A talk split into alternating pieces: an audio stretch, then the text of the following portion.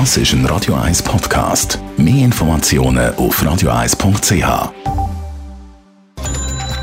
Netto.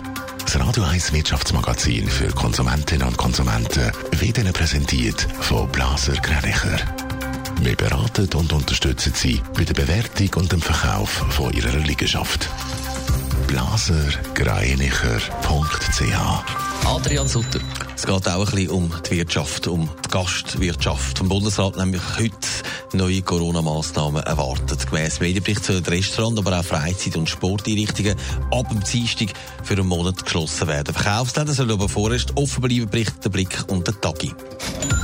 Der US-Paketversand FedEx der profitiert von der Corona-Situation. Im jüngsten Quartal ist der Umsatz um fast 20 Prozent auf 21 Milliarden Dollar gestiegen, das unter anderem weil mehr Päckchen verschickt werden.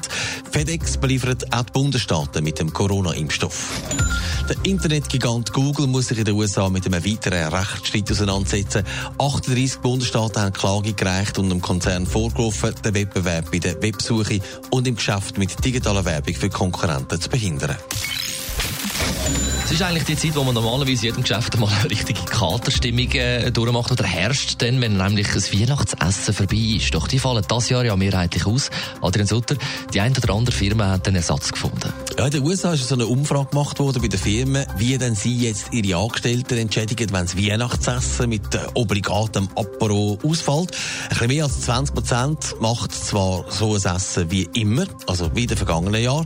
Gut, die müssen vermutlich auch nicht am 7. Uhr aus dem Restaurant. Aber die anderen, die stellen um. Virtuelle Partys gibt es da. Also man verbindet sich via Zoom und trinkt ein Glas Wein oder zwei. Wieder andere haben ihren Mitarbeitern einen Tag in den Bergen gegönnt, wo man ist Skifahren oder auch mal einen Wettkampf gemacht hat, im Schneemann bauen. Es sind übrigens mehrere US-Firmen, die das genauso gemacht haben. Was gibt es sonst noch für Möglichkeiten? Gewichtelt worden ist offenbar auch, mehr als sonst. Für die, die das nicht kennen, da zieht man einen Arbeitskollegen oder eine Kollegin und dann schenkt man dann irgendetwas, was man sonst nicht mehr brauchen oder so. Für die, die einmal den Chef gezogen haben, die wissen, wie toll das äh, Wichteln ist. Andere haben zum Beispiel einen Tag gemacht, wo der einen Preis bekommen hat, wo der grusigste Weihnachtspulli angelegt hat. Auch das ist eine Möglichkeit. Auch eine gute Idee, wo offenbar viel gemacht worden ist. Das Geschäft hat an einem Abend den Angestellten den Lieferservice gezahlt. Die haben dann können Essen und Trinken abstellen und das ist äh, gezahlt worden. Übrigens noch zum Schluss, wenn wir ja bei den USA sind, im Weißen Haus hat man übrigens keine Weihnachtsfeier abgesagt. Donald Trump hat all Essen durchgezogen und die werden dann auch durchgezogen. Gut, wer immun ist gegen das China-Virus, dann kann man es natürlich auch krachen lassen. Netto. Das Radio 1 Wirtschaftsmagazin für Konsumentinnen und Konsumenten.